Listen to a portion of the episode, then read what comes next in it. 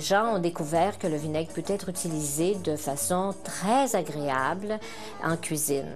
Pour se faire plaisir, c'est très important d'avoir de très bons vinaigres. Mais il vaut mieux acheter des petites bouteilles et avoir plusieurs vinaigres euh, sous la main pour pouvoir expérimenter. C'est un peu comme l'huile d'olive. Hein? Il faudra en avoir quatre ou cinq types. C'est la même chose avec le vinaigre.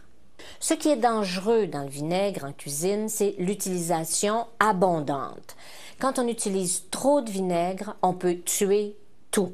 À la base, utilisons moins de vinaigre et utilisons de très très bons vinaigres, que ce soit des vinaigres de Chianti, des vinaigres de Montepulciano en Italie, euh, tous les vins peuvent donner des vinaigres.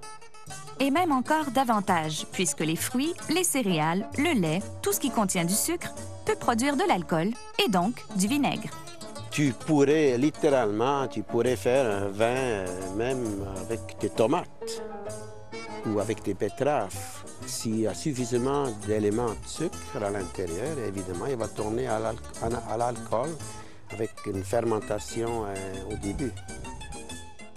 La fermentation alcoolique est le processus par lequel des champignons microscopiques, les levures, transforment les sucres contenus dans les aliments, comme dans la plupart des fruits et légumes du marché Jean Talon, en alcool éthylique. L'alcool éthylique se transforme naturellement en acide acétique ou vinaigre. Mais par quel processus? Allons voir comment les vergers Pierre Gingras produisent leur vinaigre de cidre, un pur produit québécois qu'on retrouve aussi au marché Jean Talon. Tout d'abord, pour que la fermentation acétique ait lieu, trois conditions doivent être réunies. La présence d'une bactérie, appelée Acetobacter aceti, une température comprise entre 25 et 30 degrés Celsius, la présence d'oxygène nécessaire à la bactérie pour la transformation de l'alcool en acide acétique.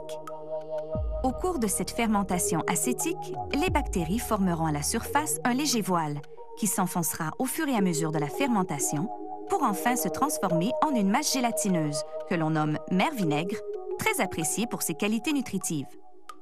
Le processus de fermentation fait qu'on développe tous les enzymes et les minéraux. Il y a toujours des petits dépôts qui se sont formés.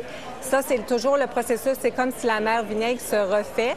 C'est sûr qu'il faut la consommer parce que c'est très riche en enzymes. Une fois la fermentation terminée, le vinaigre est mis en cuve de décantation, est filtré et titré, c'est-à-dire qu'on détermine sa concentration d'acide acétique. Mais pourquoi? On a une loi ici au Québec il faut qu'un vinaigre contienne au moins 4,5 d'acide pour être légalement vendu ici chez nous.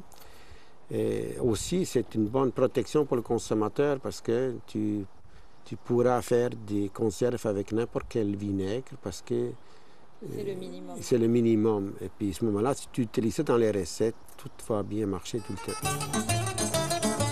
Le vinaigre est effectivement un agent de conservation très efficace, notamment dans les macérations, les marinades et les conserves.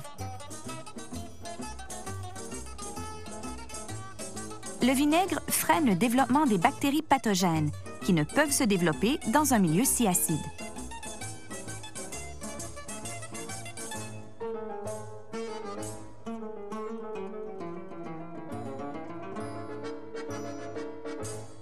L'origine du vinaigre est presque aussi ancienne que celle du vin. Dans l'Antiquité, les Grecs et les Romains lui prêtaient des vertus médicinales.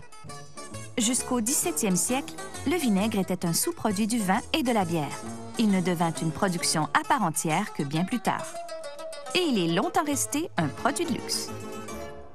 Il fallait, je pense, être très, très riche pour euh, faire du vinaigre parce qu'il fallait tourner du bon vin en vinaigre. Alors pourquoi ne pas boire le bon vin? Entre nous, c'est plus agréable quand même. le vinaigre, tout le monde en a dans sa cuisine.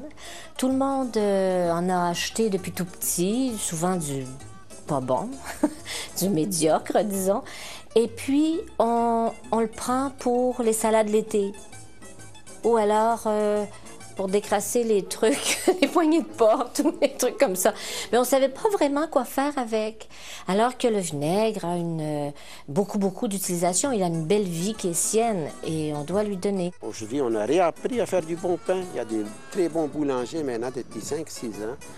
On a appris à déguster des bons vins au Québec. Ça a changé beaucoup. J'espère qu'un jour, on va faire la même chose avec, avec les vinaigres.